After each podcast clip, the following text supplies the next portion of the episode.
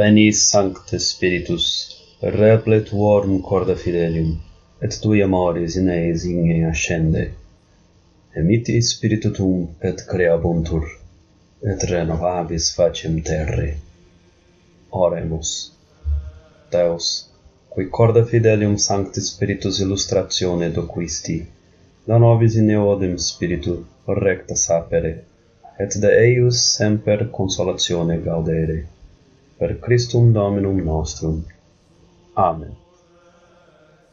Com essa pequena oração, eu gostaria de iniciar esse nosso especial a respeito de demônios, processos e coisas do tipo, certo? O Sr. Hernani entrou em contato comigo muito gentilmente e e me pediu, me requisitou esta série a respeito de demônios. Parece que o assunto agradou, pelo visto, né? Eu fico lisonjeado que vocês tenham gostado do assunto e parece que vocês também vão com a minha cara, parece que vocês gostam de mim. E nós vamos fazer esta série de episódios a respeito desta realidade espiritual que nos cerca.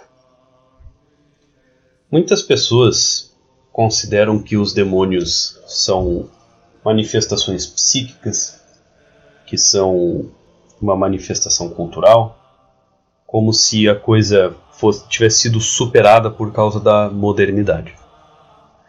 Mas eu imagino que, como bons espectadores do Nova Vertente, a maior parte de vocês esteja bem ciente de que é só as massas que acreditam nisso de verdade.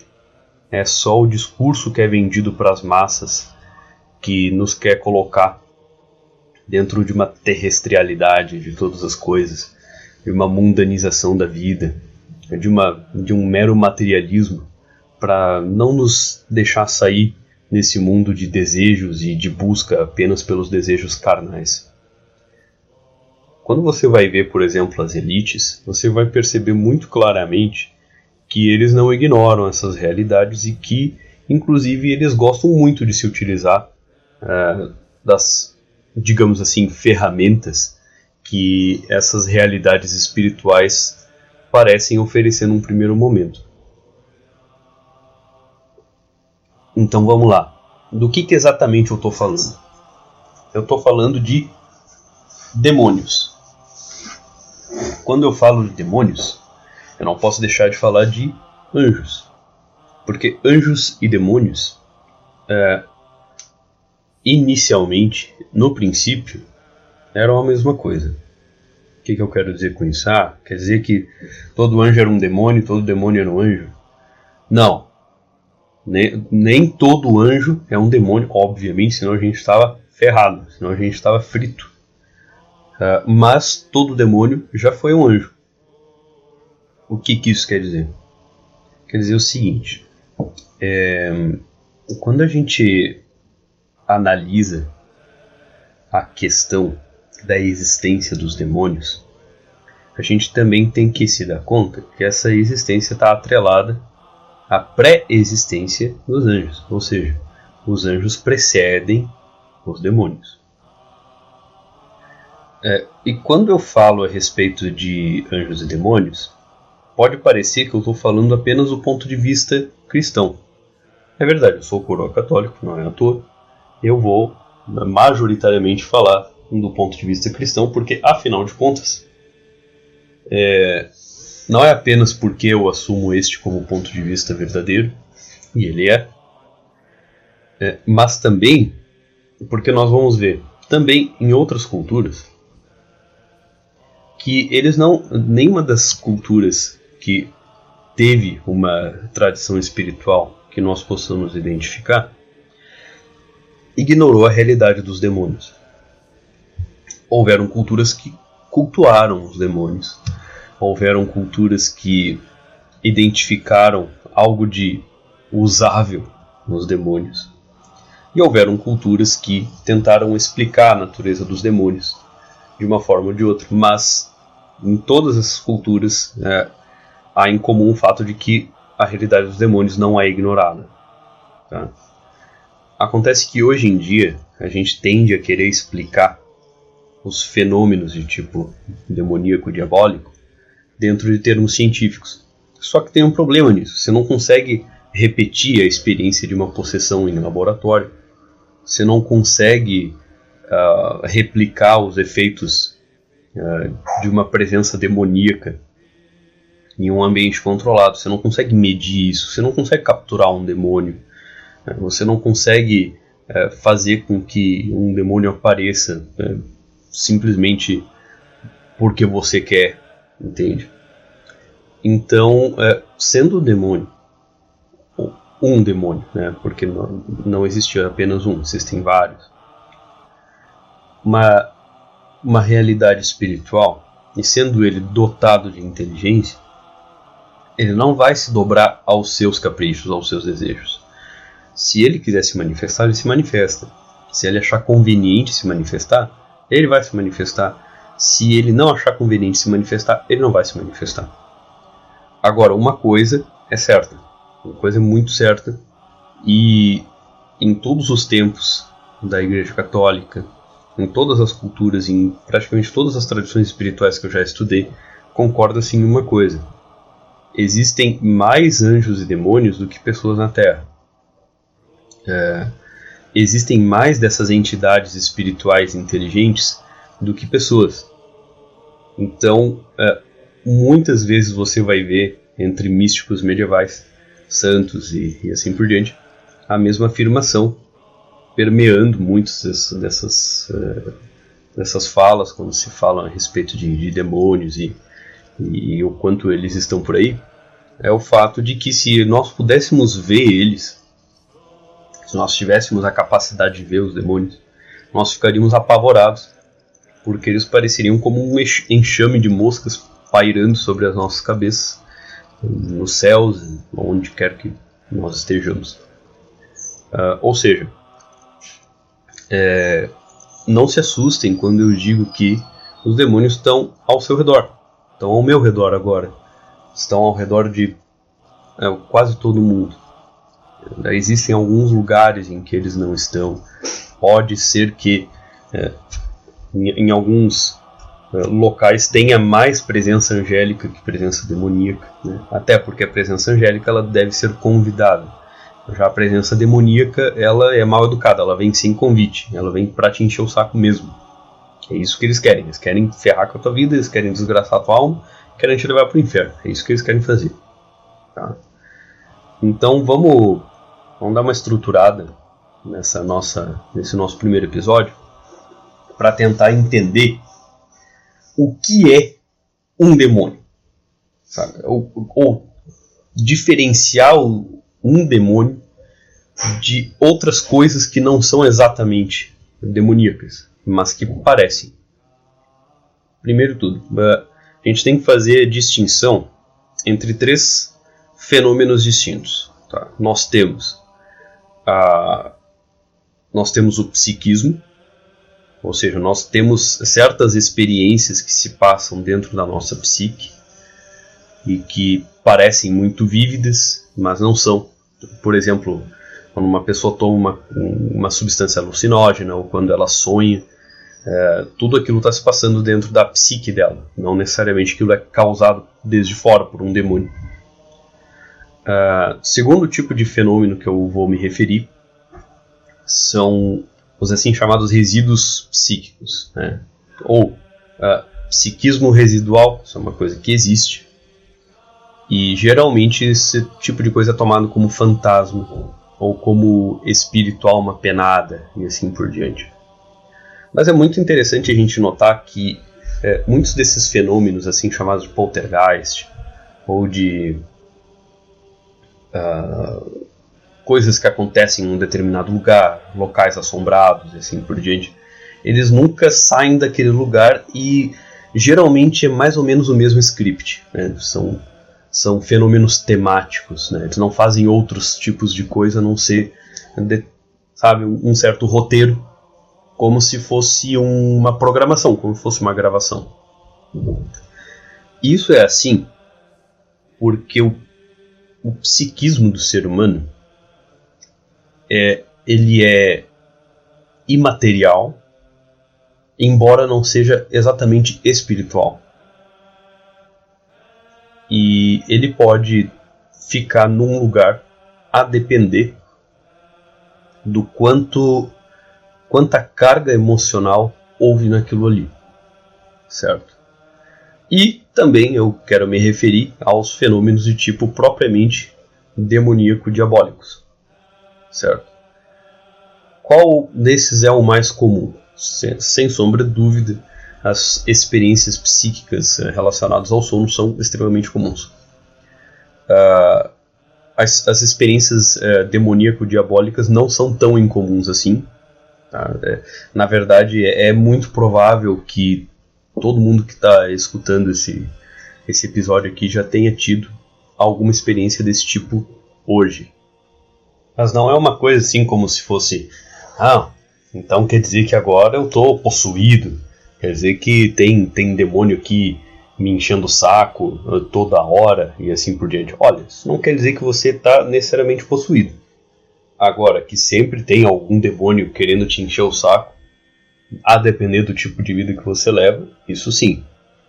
É, claro, existem pessoas, inclusive, que são estão com tanta afinidade, vamos dizer assim, com determinados tipos de comportamento, que elas já estão num patamar, ah, vamos dizer assim, é, igual ou inferior até ao dos demônios. E então os demônios, entre aspas, deixam esta pessoa é, em paz, pode ser que isso aconteça, porque ela já está tão atormentada pelo tipo de vida que ela leva, que ela já não precisa mais do tormento dos demônios. Então eles gostam simplesmente de ficar ali por perto dela sem, no entanto, precisar atormentá-la, né? apenas para ver se ela atormenta pessoas que se aproximem dela, né? ela arrasta aquelas. para ver se ela arrasta aquelas pessoas que estão próximas dela para os mesmos tipos de erro que ela comete. E daí eles vão auxiliar, claro. Aí eles vão atormentar as pessoas que estiverem próximas desta pessoa que eles já não atormentam. Né? Eles simplesmente olham com desprezo, porque os demônios nos desprezam, e escarnecem, que é uma coisa que eles gostam muito de fazer também, é tirar sarro de nós, mas não para rir, porque eles não riem, eles não se divertem de verdade, é apenas aquela satisfação que uma pessoa ruim sente ao ver desgraça da outra, sendo que ela não tem uma vida muito melhor. Né? É, então, vamos dizer assim. É, aquela, aquele, aquele dito de que desgraça atrai desgraça tem um certo fundamento. Né? Pessoas desgraçadas atraem desgraça para si e para os outros. Né? Há, há, entidades que, que auxiliam, vamos dizer assim, a, a desgraça a quem se aproxima dessas pessoas. Então, antigamente, se dizia que tal pessoa era uma pessoa amaldiçoada, que era uma pessoa que tinha mal olhado e assim por diante, em grande parte tem fundamento nisso aí. Mas vamos lá. O que, que seria o psiquismo? O que, que seria isso que eu me referi agora há pouco como uh, psiquismo? A psicologia é uma arte e uma ciência não muito exata, porque a própria psicologia ainda não conseguiu definir direito o, o seu objeto, né? embora ele exista, e embora os tratamentos eh, psicológicos eles sejam eficazes, eles tenham um fundamento, mas a teoria da psicologia ainda é bastante vaga em vários aspectos. Uh, mas o que, que eu quero dizer com isso? Quero dizer o seguinte: a, a psique é uma realidade não material, certo? Que cada um de nós possui e que é individual. Ela não é coletiva, não existe psique, psique coletiva. É só com uma figura de linguagem. Não, não existe é, o povo isso ou o povo aquilo. Existem indivíduos que fazem parte de um determinado povo. Né? Nem todo brasileiro é vagabundo. nem todo trabalha, nem todo alemão é um grande trabalhador. Né? Nem todo japonês é disciplinado. E assim por diante. Nós podemos encontrar mais pessoas de um determinado tipo dentro de uma cultura, o que não quer dizer que todas as pessoas daquela cultura vão ser daquele tipo. É, então, assim, não existe isto de uma psique coletiva, tá? Não existe inconsciente coletivo, apenas como uma figura de linguagem, sabe? Como uma forma de se referir a algum tipo de realidade que ainda não é totalmente compreensível, mas que não faria nenhum sentido a gente dizer que existe algo como psiquismo coletivo. Né? O, que, o que, que acontece? O mundo psíquico de cada um é um mundo à parte, é um mundo imenso, é, cada um de nós, dentro da nossa psique, tem memórias, impressões, e isso para o mundo do nosso pensamento, do nosso raciocínio, é do tamanho do mundo que a gente vive, ou até maior. E acontece que muitas das coisas que acontecem dentro da psique, é, em princípio, quando a gente está no estado de vigília, quando a gente está desperto, é, a gente não vive elas como se fosse o próprio mundo. A gente vive elas como, vamos dizer, o espaço onde se passam os nossos pensamentos e onde a gente vive as nossas emoções, os nossos sentimentos. Né? As emoções e sentimentos elas não têm realidade física, material para fora de nós, mas elas têm uma realidade dentro de nós e esse dentro é a nossa psique. Tá? É, mas o que, que acontece quando nós não estamos em um estado desperto de vigília? Pode ser por ação de hipnose, pode ser por ação de substâncias alucinógenas, pode ser é, por sono, seja ele induzido ou natural. E a gente começa a viver determinadas experiências que a gente jura que são experiências de tipo espiritual. A gente jura que são experiências de tipo transcendental. E, e a gente vê coisas e, e assim por diante. Né? E não são. Realmente não são. São coisas que se passam dentro da psique. Então, muitas vezes o pessoal pergunta: Ah, coroa, eu sonhei com tal coisa, é, o que, que isso pode ser?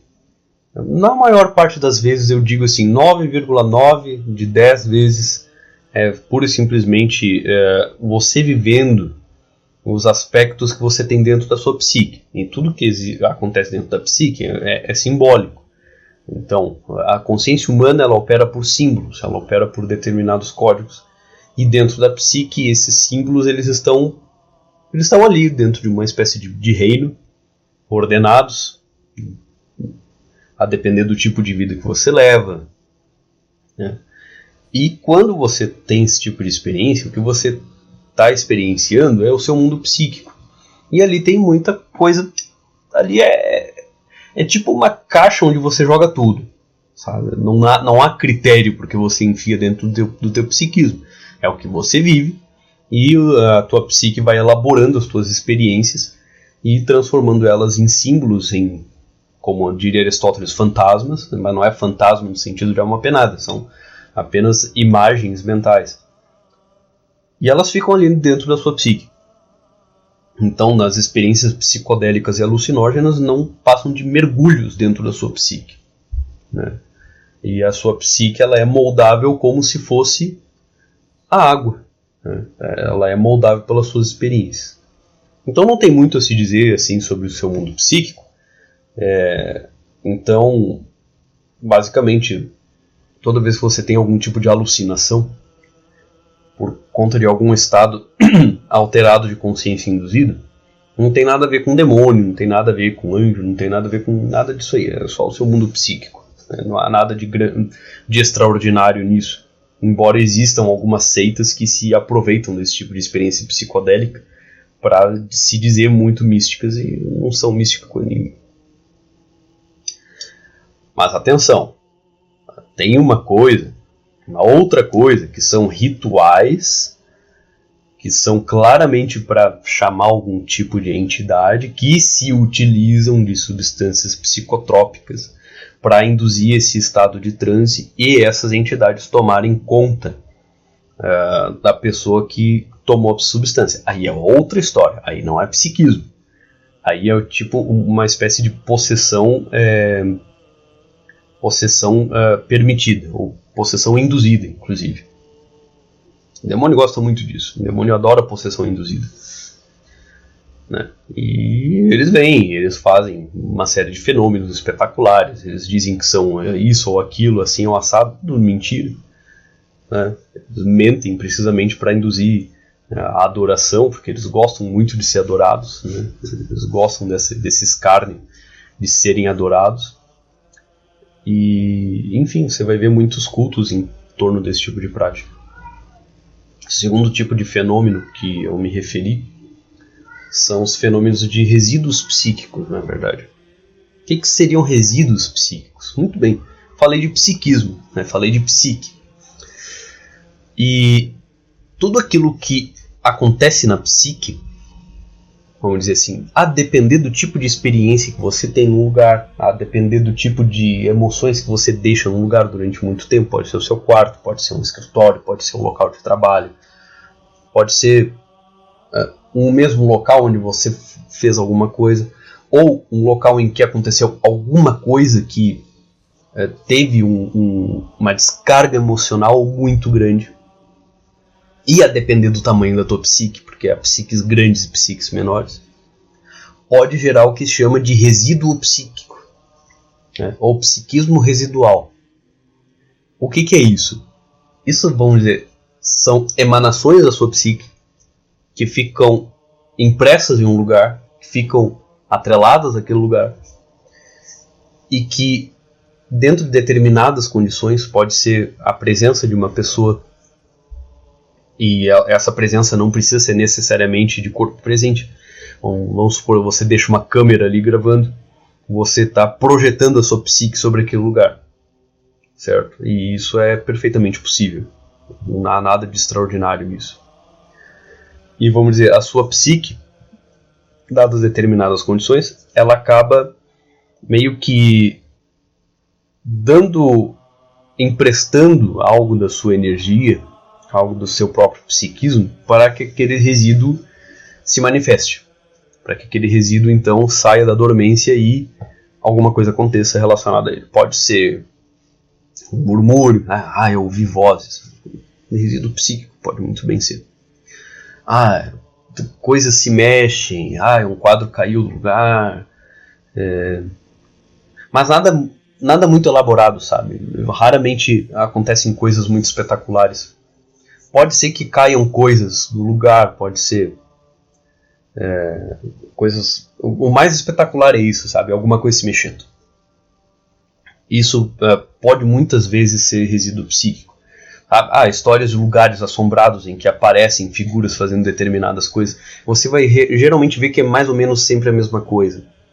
E parece ser uma alma penada, uma pessoa morta, um, um espírito e assim por diante. Não é espírito você vai ver que geralmente falam as mesmas coisas, é, falam a respeito de si mesmo, mas não há uma consciência por trás daquilo ali. Aquilo ali não passa de um resíduo, é como se fosse um quadro, como se fosse uma foto. Só que é uma foto que se mexe e fala geralmente as mesmas coisas. Uma foto, ela captura um momento, certo? Um resíduo psíquico é literalmente um momento que ficou impresso naquele lugar. Ok? Então isso pode acontecer. Não é uma coisa tão comum.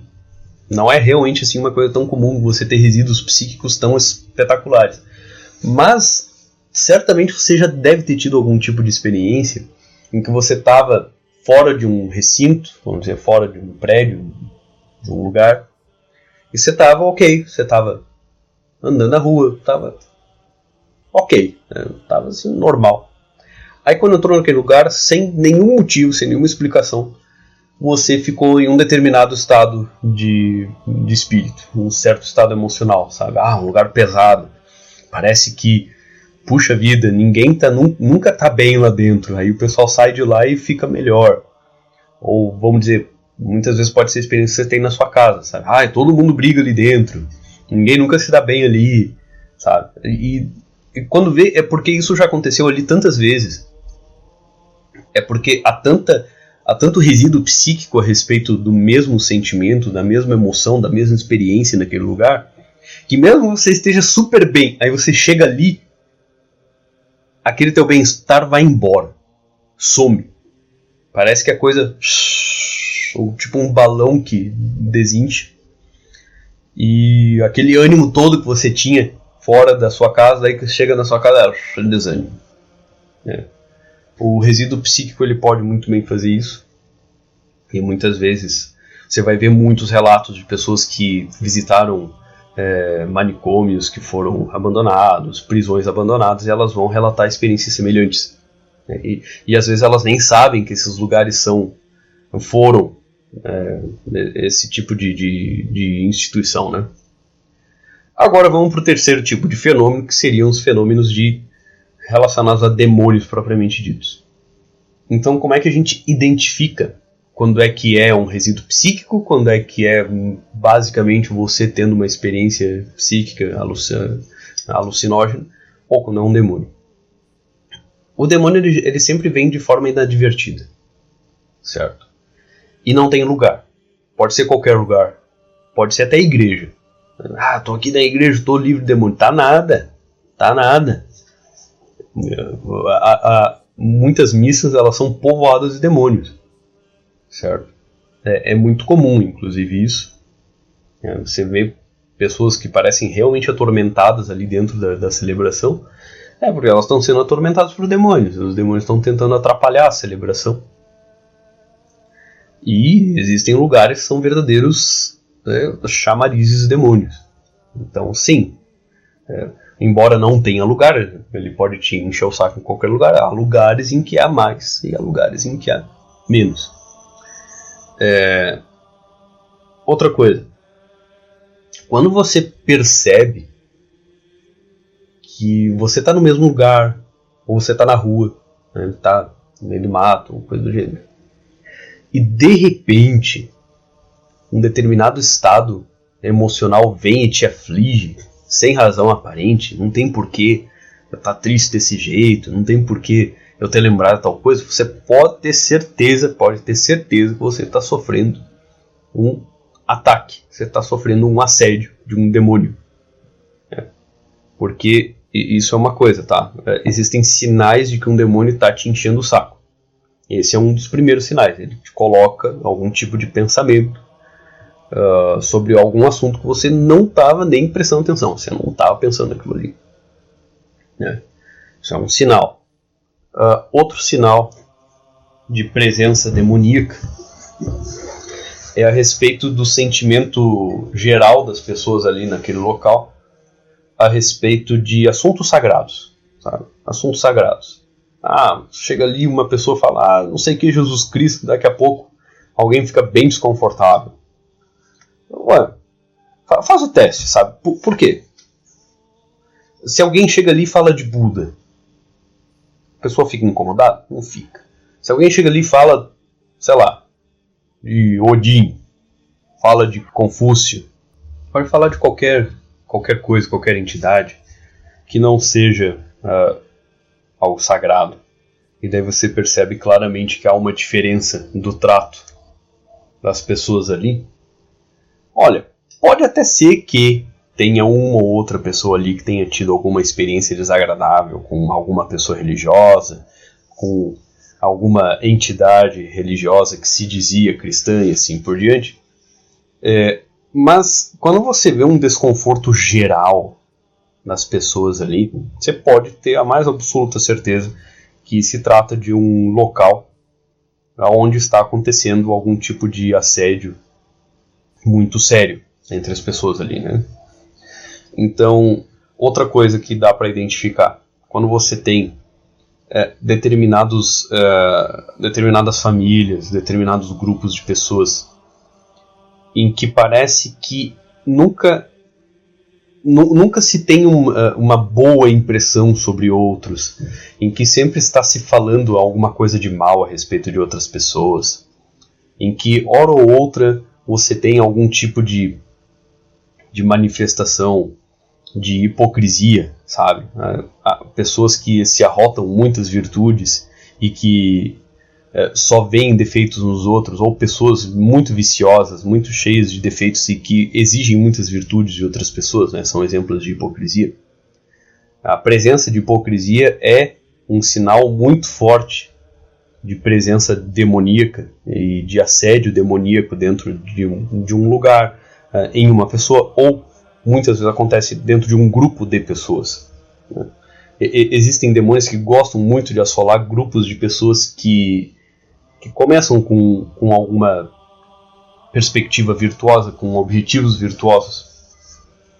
Então começa algum tipo de discussão, contenda, briga, uh, ou aquele grupo começa a tentar buscar defeitos em outros grupos para tentar se justificar, para tentar se dizer assim, nossa, olha como eu sou, como nós somos bons, como nós somos melhores e aqueles outros ali, eles são piores, eles não são virtuosos como nós. Veja como nós somos virtuosos. Isso é hipocrisia, certo? Porque você está é, inferindo determinadas qualidades em outros e usando aquelas qualidades ou a falta delas para justificar você, para justificar suas atitudes, para justificar suas maledicências. É, isso falando apenas no assunto maledicência. Né? Muitas vezes você vai ver entre esses grupos de pessoas, às vezes, manifestações violentas. Né?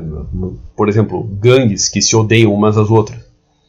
Às vezes sem, sem um motivo aparente, sem um bom motivo, sem um motivo razoável, apenas por rivalidade.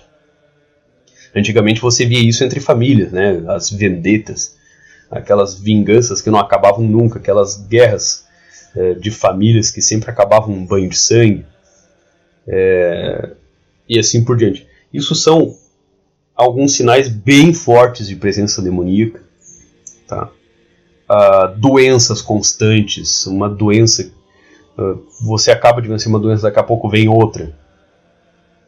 Uh, objetos seus que quebram com muita frequência, é, objetos eletrônicos que normalmente têm um funcionamento normal em outro lugar ou funcionam super bem com outra pessoa, aí quando você vai usar, é, ele não funciona direito, ele estraga. É, um, um carro que não liga sem motivo aparente, é, coisas que, que quebram, copos que não deveriam ter caído da mesa e, no entanto, eles caem. Geralmente, animais evitam lugares que, que estão infestados de demônios. Né? Por exemplo, gatos não gostam de entrar. Gato é um bom sinal. Né? Gato ele é considerado um bom sinal. Gato não gosta de entrar num lugar que tenha demônios. Né? Os gatos costumam evitar pessoas que estão sob influência também. Né? É, é, bem, é bem interessante isso. Não é por acaso que muitas vezes tem aquelas histórias de mulheres, de bruxas, né? É mulheres, é bruxas mesmo, que eram acompanhadas por algum tipo de animalzinho e esse era chamado entre as familiar. Né? Familiar porque ele não era um animal comum, ele era uma, ele era uma personificação, ele era um animal uh, não exatamente animal, ele era uma corporificação, uma personificação de algum demônio. Estava acompanhando aquele magista ali, aquele praticante de artes uh, ilícitas, e que é, era exatamente para despistar, sabe?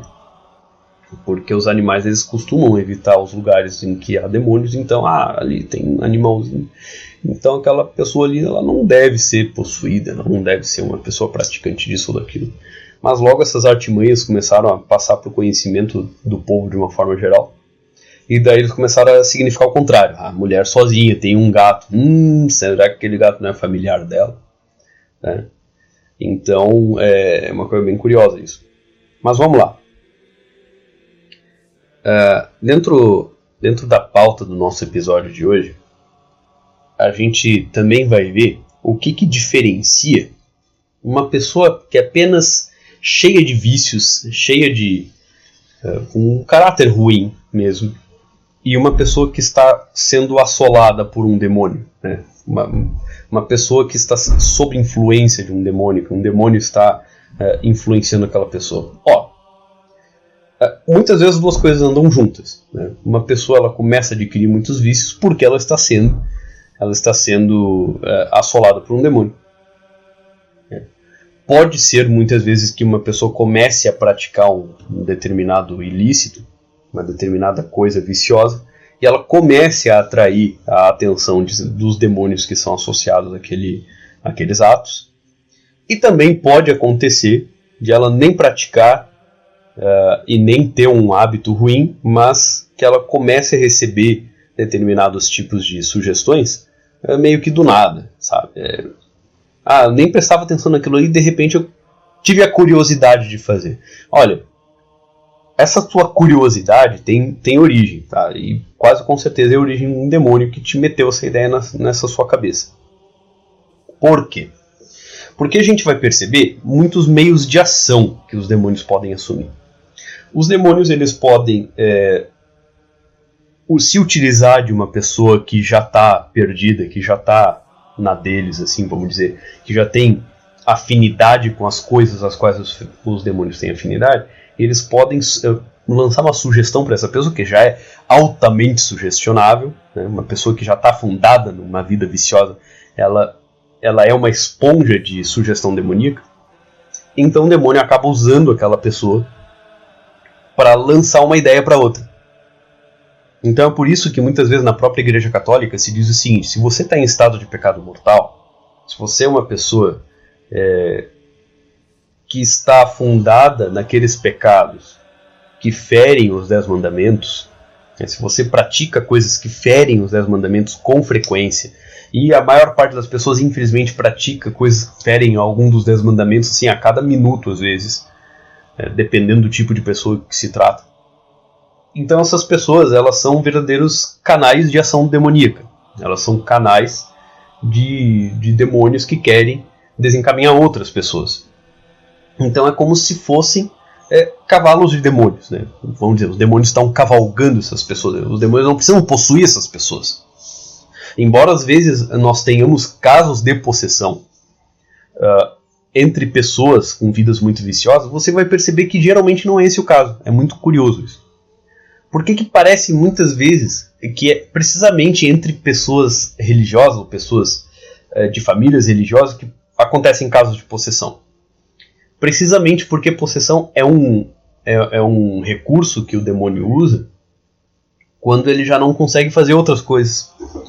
Ou quando ele percebe que não vai ser suficiente a mera sugestão, porque as pessoas elas estão cientes, vamos dizer assim, da, da presença demoníaca na sugestão, elas estão se vigiando assim por diante. Então pode ser que ele se utilize do recurso de tentar possuir alguém. Né?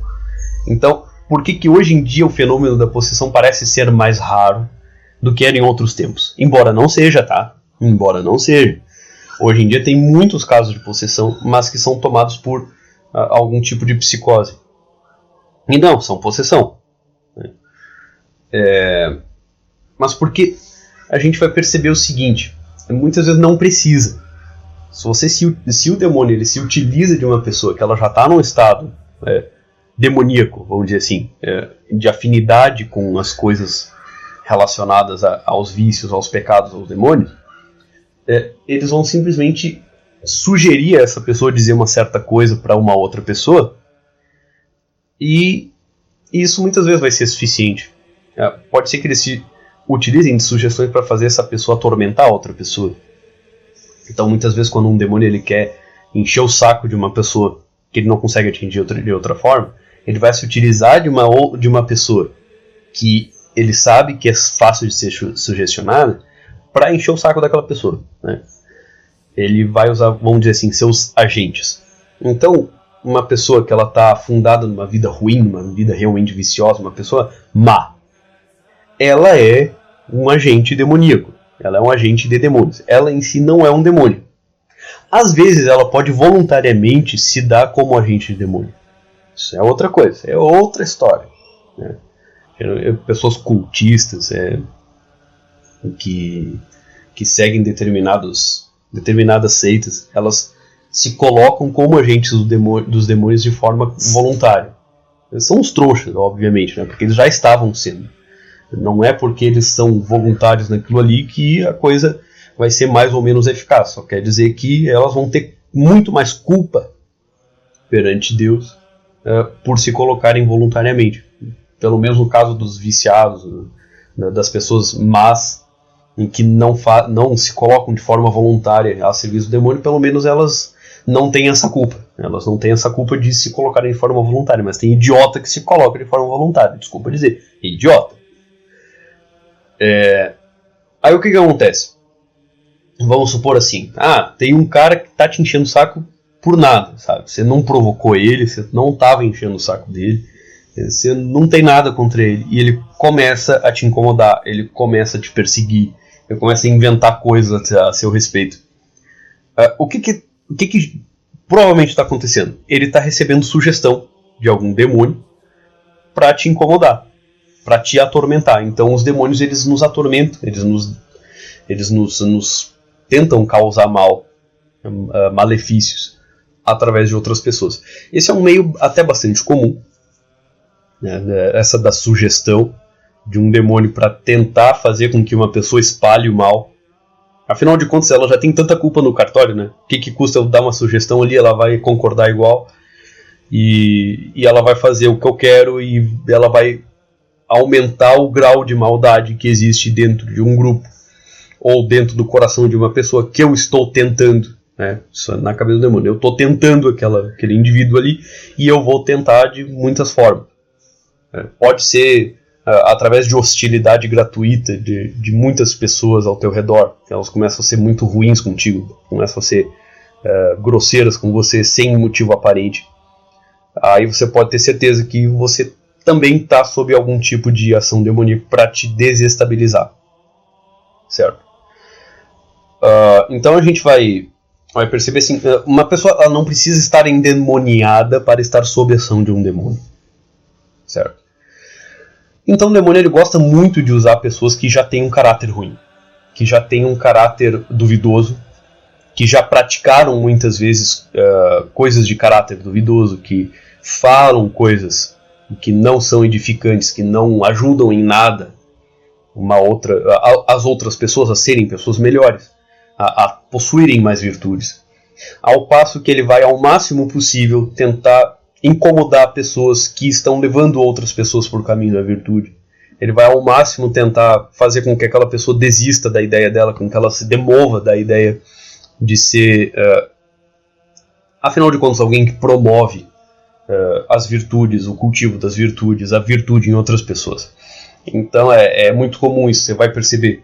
Aqui no Brasil é uma coisa muito, muito, muito comum, porque o Brasil está basicamente sentado em cima de um rito está sentado em cima de algum, algum ritual propiciatório.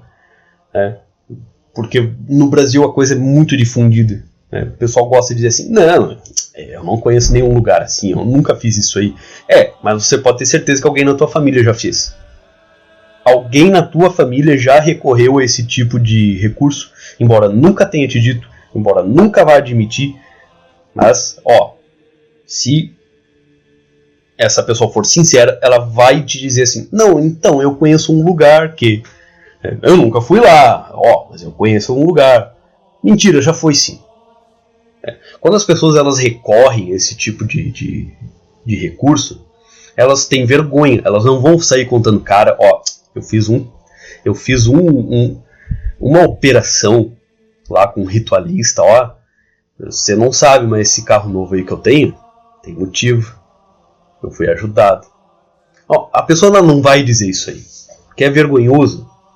Ela geralmente ela vai dizer, não, foi com o meu trabalho, foi com o meu dinheiro, não sei o que. Mas aí você vai notar que aquela pessoa, isso aí geralmente o pessoal é assim. É um tipo de pessoa muito materialista. É um tipo de pessoa que ela, é, ela se julga muito pelo que ela possui e não pelo que ela é, mas sim pelo que ela pelo que ela conseguiu. Não, veja bem, as pessoas me invejam pelo que eu tenho. Elas me invejam pela minha fama. Elas me invejam porque eu consegui isso, eu consegui aquilo, eu consegui aquilo outro, eu sou famoso aqui, eu sou famoso ali, eu tenho não sei quanto dinheiro, eu tenho não sei quantos clientes, não sei o que, não sei o que.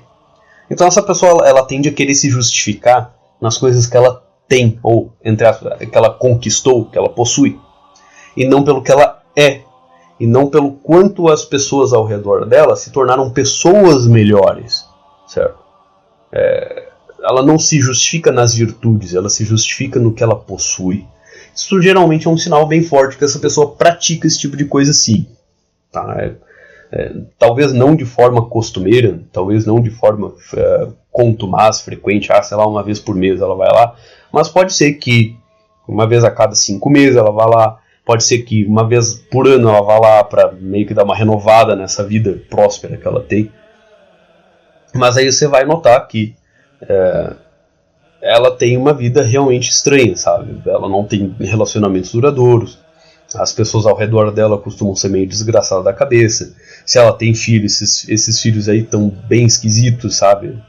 É, são você percebe que eles são obviamente atormentados, que por algum motivo eles parecem não gostar né, daquela pessoa. Se aquela pessoa tem irmãos, geralmente aqueles irmãos se afastaram dela. É, então, assim, você vai perceber que pessoas boas tendem a se afastar daquela pessoa ali. É, que pessoas ruins começam a, a, a frequentar o, o, convívio daquela pessoa. É, e que geralmente querem alguma coisa dela, vão em busca de algum favor. Então ela começa a virar um, um, um vetor desse tipo de vida, sabe? Sem nem perceber.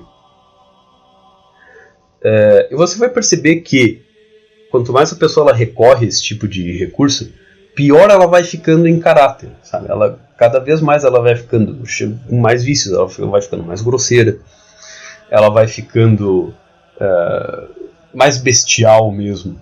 Parece que os desejos físicos começam a ser cada vez mais difíceis de resistir. Parece que a, a tentação de, de cometer maledicência, de muitas vezes cometer um, um mal ativo com relação a outras pessoas, ameaçar os outros, é como se fosse um, um gangster, sabe? Como se realmente fosse uma pessoa muito perigosa. É, começa a acontecer com muito mais frequência. Né? Então, é, muitas vezes as, as, pessoas são assoladas por demônios, elas acabam sendo assoladas por porque elas procuraram. Elas podem ser assoladas porque elas estiveram muito tempo no, no convívio de uma pessoa que era assolada, ou que era um, um chamariz de demônio, ou que era um agente de demônios. É, e por tabela a pessoa acaba, começa a ser assolada. Existe também uh, uma realidade que eu acho que praticamente todo mundo no Brasil possui, que é um negócio chamado jugo hereditário. O jugo hereditário é uma coisa que, que pode atingir uma pessoa caso um antepassado dela, pode ser um antepassado próximo, como pai, avô, bisavô, pode ser muito distante. Às vezes você tem linhagens de muito tempo que estão sob jogo hereditário. Uh, antepassado que tenha cometido uh, um determinado tipo de pecado mortal de maneira frequente, de maneira contumaz, não tenha se, se arrependido disso e tenha, e tenha tido uma vida marcada por aquele tipo de ato. Então, vamos supor assim, é, a gente vai ver que tem demônios são associados aos, aos pecados mortais, aos pecados realmente graves que ferem o decálogo, que ferem os dez mandamentos. Então a gente vai ver, por exemplo, casos de famílias em que muitas, muitas vezes pode, pode ser aparentemente coincidência, mas todo homem morre de forma violenta. Todo homem daquela família morre de forma violenta. Pode, pode ser de tiro, pode ser de briga, pode ser por causa de acidente. Ah, né? Meu tio morreu de acidente, meu pai morreu porque teve uma briga de trânsito, é, o outro fulano morreu porque o avião caiu.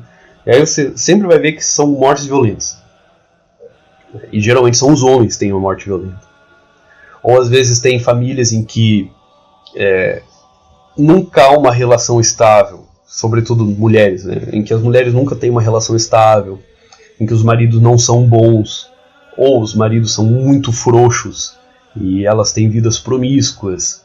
E dentro daquela família você nunca vê uma mulher realmente bem, sabe? Ah, mesmo aquela mulher que tentou ter uma vida boa, sabe, uma vida decente, uma vida com uma relação decente, o marido dela acabou sendo um marido não, não bom, ou é um marido que deixa ela sozinha com frequência, ou ela é atormentada por muitos homens dando em cima dela. mesmo que ela não queira, né? assédio, é, violação, né? estupro, enfim, coisas terríveis. E daí você vai ver que é, parece que aquela linhagem tem um certo tema. É, não importa o quanto os integrantes daquela família tentem fugir daquilo ali, eles acabam geralmente na mesma prisão de vida, né? como se fosse um circuito fechado dentro de uma determinada linhagem.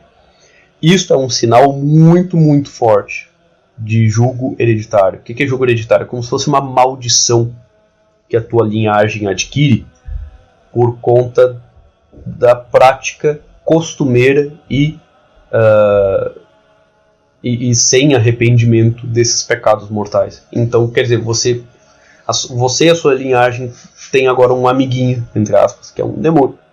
Um demônio que gosta da tua família e que faz recair sobre ela as consequências daquele pecado, né? ou te encaminha para aquele pecado. Aí você tem uma impressão de que determinados tipos de crimes são hereditários, como inclusive durante o século XX, início do, uh, no final do século XIX, início do século XX, eh, alguns antropólogos chegaram a demonstrar que parecia alguns crimes eram hereditários, alguns comportamentos criminosos eram hereditários.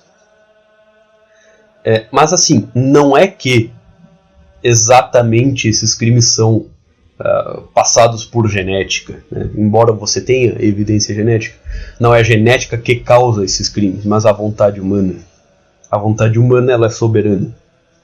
Então, assim, você pode ter tido uh, cinco gerações de incendiários na tua linhagem.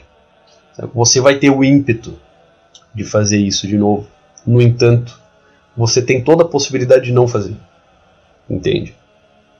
Então acontece o seguinte: como a maior parte das pessoas ela não tem vida espiritual, ela está num nível puramente animal.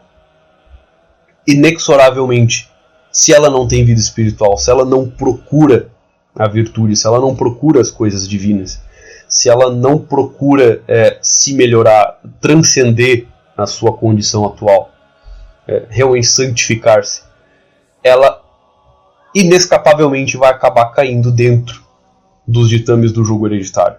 E o jogo hereditário é uma condição realmente terrível, sabe? Que acaba atingindo a pessoa de uma forma ou de outra. Não importa o quanto ela fuja. Certo? Por exemplo, eu conheci o caso de uma linhagem em que todo mundo fica louco. Todo mundo, de alguma forma, perde a mente. Né? Perde a, a, as faculdades mentais dentro daquela linhagem. Pode ser é, por AVC, pode ser por Alzheimer, pode ser por bancada na cabeça, pode ser por é, câncer no cérebro, é, muitas formas diferentes. É, pode ser porque estava numa mesa de operação e daí ficou sem oxigênio durante algum tempo e daí pá, né, acabou tendo o cérebro comprometido. Então você vai perceber que, é, embora de formas diferentes, o, o desfecho da vida daquela pessoa faz mais ou menos o mesmo. Ela teve mais ou menos o mesmo destino do que várias outras pessoas dentro da linhagem dela. E aquilo uh, costuma atingir mais ou menos todo mundo. Né? É, isso é julgo hereditário, causado por algum tipo de pecado que se, se deu na mente, no campo mental, né, por consequência de ideias e assim por diante. Né?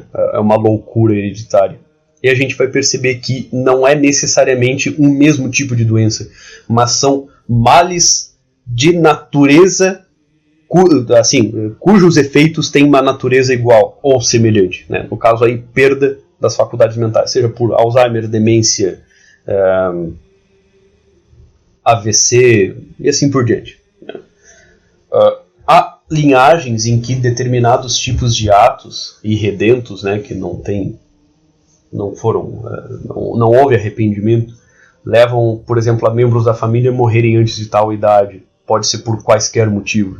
Né? Ah, puxa vida, praticamente todo mundo dentro da família XY é, morre antes dos 40 anos. Então é, é, difícil a pessoa que passa de 40 anos naquela família. Né? E se passa é, é, é com uma condição realmente complicada. Então tem essas coisas, sabe? O jugo hereditário é, é, é, eu acho que eu nunca conheci ninguém, talvez uma ou duas pessoas bem marcantes na minha vida, que vinham de linhagens, vamos dizer assim, que cuidavam isso aí mesmo, sabe? Linhagens muito, muito religiosas, muito piedosas. E mas tirando essas pessoas, eu nunca conheci nenhuma outra que não estivesse dentro de um jogo hereditário. Certo? Porque o Brasil é um país muito relaxado com relação à vida espiritual. Muito embora o brasileiro ele pareça nutrir muita, muito carinho pelas coisas espirituais, é, ele tem uma vida muito relaxada no sentido de ter uma vida espiritual em si. É, como disse uh, Santo Papa João Paulo II, o brasileiro ele tem sentimento religioso, mas ele não tem vida religiosa. Ele, ele vai em festas religiosas, ele tem ele tem determinados sentimentos com relação uh, às, uh, aos símbolos da religião, é, a, a, orações e assim por diante. Ele, ele tem sentimentos, ele tem um certo respeito por essas coisas, mas não quer dizer que ele tem uma vida espiritual. Então ele não tem vida espiritual. Ele tem só esses sentimentos, ele só tem resíduos de uma vida espiritual que um dia já fez parte uh, da cultura geral, que inclusive fez a cultura dele. Ele vive naquele ambiente cultural que foi feito por muitas pessoas que tinham vida espiritual, mas ele mesmo não tem. Certo? Ah, festa de São João. Uh, vê lá se o pessoal sabe o verdadeiro significado da festa de São João, por exemplo. Ou vê lá se o pessoal sabe o verdadeiro significado da Semana Santa, da Sexta-feira Santa, por que, que o pessoal come peixe na Sexta-feira Santa, qual é a coisa da Páscoa. Né? E o pessoal não tem nenhuma vida, não tem nenhuma vivência disso aí. Não, não tem a experiência real da Quaresma, da Semana Santa, da Páscoa, sabe? Porque tu tem, você tem um itinerário uh, de, experiencial dentro dessa época e a pessoa ela não tem essa experiência. Ela não tem esse itinerário. Então ela compreende isso de forma emocional, ela compreende isso de forma sentimental. Nossa, é uma coisa legal, uma época tão bonita, não sei o quê. Só que ela não tem nenhuma experiência daquilo enquanto uma realidade sagrada dentro de uma vida espiritual. Ela não tem essa experiência. Certo? Então é muito é muito plausível que a maior parte das pessoas no Brasil tenha julgo hereditário, esteja dentro de uma, de uma linhagem com julgo hereditário. E se você está dentro do julgo hereditário, você pode ter a mais absoluta certeza que você tem um demônio de estimação. E que vai ferrar a tua vida de um jeito muito especial, como vem ferrando a vida da sua família há muitas gerações. Certo? Então, é, isso são algumas formas da gente saber que um demônio está assolando uma pessoa. No jogo hereditário, o demônio está te assolando desde que você nasceu, entendeu? Então, vamos dizer assim, é, dá para quase dizer que na cultura brasileira, é, na, o brasileiro em geral ele não sabe o que, que é não ser assolado por um demônio. Ele acha que isso é experiência normal da vida. Ele acha que é normal uma pessoa ser ferrada. Ele acha que é normal uma pessoa nunca dar certo. Ele acha que é normal uma pessoa nunca conseguir sair dos vícios que ela sempre teve. Ele acha que isso é, ah, é o jeito brasileiro, né? é a nossa cultura, é assim mesmo, a gente é mais relaxado mesmo. Não, não, não. Não existe cultura de gente relaxada. Existe gente relaxada que não tem cultura. Entendeu? Então, aqui no Brasil, nós não temos propriamente cultura, nós somos herdeiros de uma cultura. E a gente acha que esse jeitão relaxado de viver, esse jeitão relaxado de ser, faz parte, entre as da cultura brasileira. Não, nós somos herdeiros de uma determinada cultura. Mas nós mesmos, por sermos relaxados, por não termos vida espiritual, por a gente não olhar para essas coisas que afinal nos legaram isto aqui que a gente chama de cultura, então nós não, não possuímos, nós não somos produtores de cultura, nós somos herdeiros de uma cultura e que está morrendo aos poucos e que a gente não, não faz a menor ideia de onde veio, muitas vezes, a gente não faz a menor ideia de como continuar a cultivá-la enquanto o brasileiro ele continuar a ignorar a vida espiritual, ele vai continuar a se ferrar no campo cultural, ele vai continuar a se dar muito mal em todo e qualquer campo, seja ele material, intelectual, espiritual. É por isso que o Brasil não dá certo. É por isso que o Brasil ele não vai dar certo enquanto não houver uma, uma grande quantidade de indivíduos dentro do Brasil que atente para esses detalhes. Que há uns 100, 200 anos era ponto pacífico. Ó, oh, jogo hereditário. Ah, você está sendo assolado por um demônio. É, hoje em dia não. Ah, você dá risada dessas coisas. No entanto, a sua vida nunca dá certo. Sabe? Às vezes não importa quando você trabalha. Não é estranho isso? Pois é. E no entanto você vive, cara. E no entanto você continua vivendo uh, nesse tipo de vida em que tudo parece perfeitamente plausível, tudo parece perfeitamente razoável, mas só parece. Aí você percebe que a sua vida ela só faz sentido quando você vamos dizer assim, você está mergulhado nela. Mas quando você tenta perceber para onde é que ela está indo, quando você tenta perceber quais são os rumos que ela está tomando, quando você tenta perceber um sentido dentro dessa sua vida, é, você percebe que não tem. Parece que a coisa é meio caótica e que você faz planos uh, em cima de planos, e esses planos nunca dão certo, esses planos nunca vão adiante, sempre parece ter algum impedimento, você quase sempre encontra uh, alguma, alguma coisa que não, não deu muito certo ali, mas quando você olha direitinho para dentro dessa para dentro dessa história, parece que não faz muito sentido as coisas terem dado errado, haja em vista que você tinha todo, todo o estado de espírito correto, você estava entusiasmado, você muitas vezes até tinha algum. já tinha tudo planejado e, e as coisas começaram a dar de mal a pior aconteceu algum problema que demandou que você gastasse aquela sua reserva que você tinha planejado para fazer uma coisa X ou coisa Y. Quantas e quantas vezes não acontece na experiência de ser brasileiro do sujeito é, ele guardar um certo dinheiro e daqui a pouco ele precisar um conserto emergencial. Ah, ainda bem que eu tinha guardado aquele dinheiro. Cara, deixa eu te dizer, muitas vezes isso pode muito bem ser fruto de um jogo hereditário pode muito, muito bem, muitas vezes ser uh, fruto de, de uma obsessão demoníaca que tu está passando na tua vida. E assim, ó, a, o Brasil ele padece de uma cultura, uma criptocultura, uma cultura que está por debaixo do modo do brasileiro de ser, que o brasileiro ele tem uma aparência de respeitabilidade, às vezes ele pode até ter uma aparência de não ter uma religião, ele pode ter aparência de frequentar uma determinada religião, mas é, eu vou dizer assim, ó, cara, sendo bem sincero, seis, sete de cada dez brasileiros já recorreu a algum tipo de bruxariazinha sim. Já recorreu a algum tipo de ritual, já recorreu a algum tipo de, de simpatia, que é muitas vezes resquício desses rituais de bruxaria, já recorreu a algum bruxinho, já recorreu a algum, algum desses é, que fazem ritos propiciatórios para ah, conseguir um, um, favor, conseguir um emprego, conseguir sair de uma situação difícil, é, conseguir voltar com a namorada, com o namorado assim por diante. Cara, o que tem de caso de gente que passa por isso não é brincadeira. Essa semana, inclusive, uma pessoa veio me procurar exatamente com esse tipo de caso. A, a, a ex-namorada dele tinha feito um, um ritual para que ele voltasse para ela.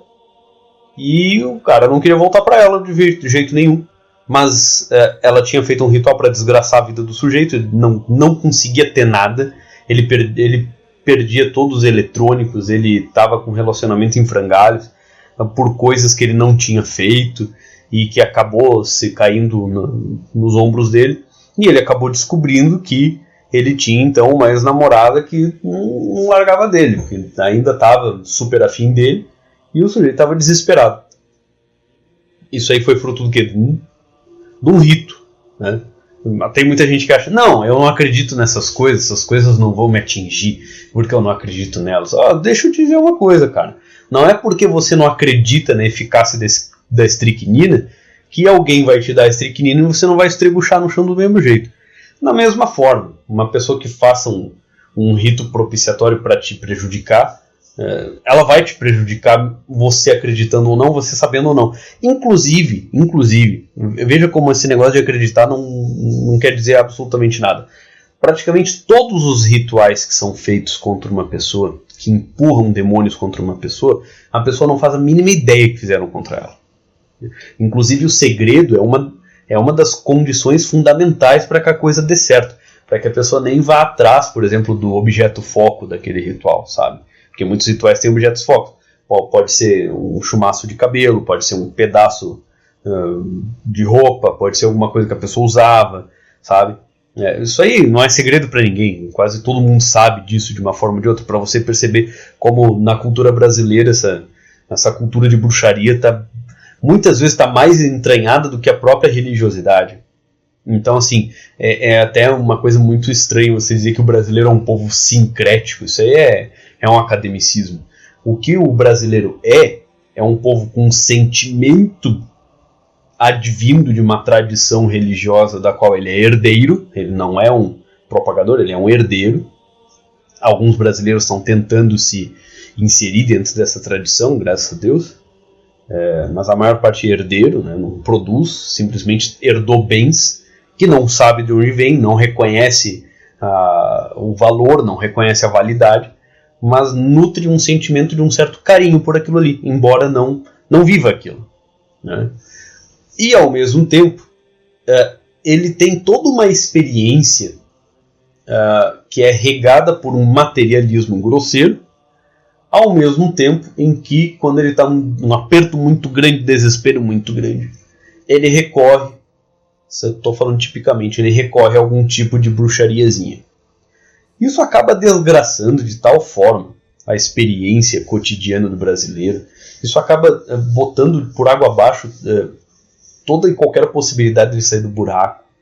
É, é, isso acaba colocando para baixo qualquer possibilidade dele ser alguém relevante, dele realmente ser uma pessoa que vai ser um instrumento de Deus, digamos, para fazer a diferença no Brasil, para fazer a diferença no mundo, para se tornar alguém uh, verdadeiramente marcante, no bom sentido, no sentido das virtudes, não simplesmente da, da riqueza, da fama, do poder, mas sim alguém que uh, de alguma forma incrementa a virtude uh, na humanidade como um todo, sabe? Um santo, um líder, um grande gênio, um grande intelectual. Perceba como todos os grandes intelectuais no Brasil eles são eles são afogados dentro desse mar de chorume que é a, nossa falta de cultura, entende? Por que eu estou falando tudo isso? Tudo isso é consequência da, do relaxamento do brasileiro em relação a essa questão de extrema importância que é o combate espiritual com relação aos demônios. O brasileiro ele tem que se livrar o quanto antes da influência dos demônios. Ele tem que se livrar o quanto antes é, do poder que esse lado demoníaco tem sobre o brasileiro. Não é, não é, não é por acaso que o brasileiro é, ele se entrega tão facilmente às paixões dele. É, não é por acaso que muitos e muitos casos de brasileiros famosos, que poderiam ser até maiores do que são, eles acabaram caindo e dando errado por algum motivo, você vai ver é, geralmente algum vício carnal. Você vai ver geralmente é, é, é, ele cai porque ele teve ambição demais em algum momento por uma coisa boba, por uma coisa banal. Ele teve o olho maior que a barriga, ou ele caiu porque ele teve uma paixão des desmedida por uma mulher que no final das contas não prestava, né? e assim por diante. E tudo isso tem a ver com a falta de vida espiritual dessas pessoas. Né? Ou uma vida espiritual tacanha, uma vida espiritual grosseira, que é baseada em puro sentimentalismo.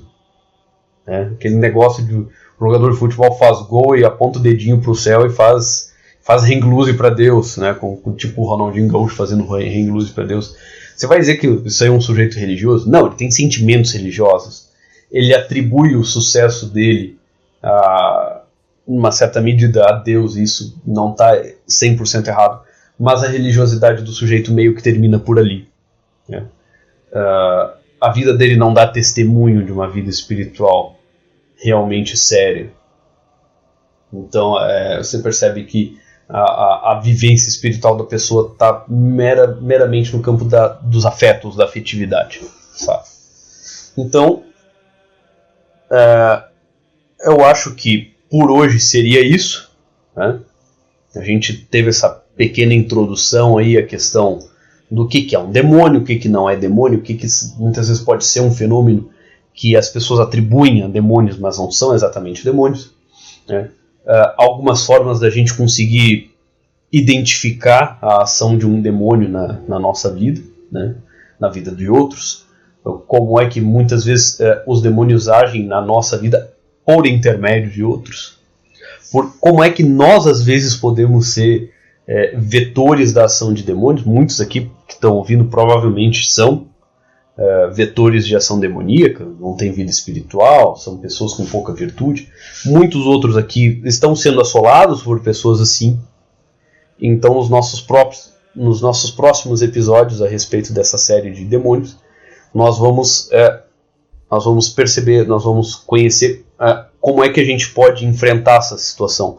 Ou seja, eu vou trazer algumas situações, uh, exemplos, né, algumas situações mais comuns, em que a pessoa está sendo assolada por um demônio, ela está sendo um vetor de um demônio, ela está sendo incomodada por alguém que é um vetor de demônio, assim por diante. Né, os assédios que as pessoas sofrem de demônios de uma forma geral. E as formas de enfrentar isso. Tem várias formas. É, dependendo da religião que a pessoa tem, dependendo do estilo de vida que a pessoa tem, você vai ter abordagens diferentes, em profundidades diferentes, de modos diferentes. Certo, gente? É, eu espero que vocês tenham curtido esse nosso primeiro episódio da série de demonologia, demônios, né? É uma coisa, esse aqui foi bem introdutório mesmo. Talvez quem já conhece o assunto mais a fundo possa ter pensado assim, não, esse cara aí choveu no molhado, foi mais do mesmo. Bom, que bom que você já tem essa noção. Mas eu sei que muita gente que está ouvindo isso aqui não tem muita noção de combate espiritual, não tem muita noção a respeito de demônios, demonologia, é, as realidades é, demoníacas, angélicas, psíquicas e assim por diante. E eu acho que seria muito bom né, a gente conseguir colocar todo o público aí dentro desse, desse conhecimento, até para todo mundo ter uma base comum para os próximos episódios. Certo, gente? Muito obrigado pela atenção. Abraços Fiquem com Deus, Deus abençoe vocês e até a próxima. Tchau.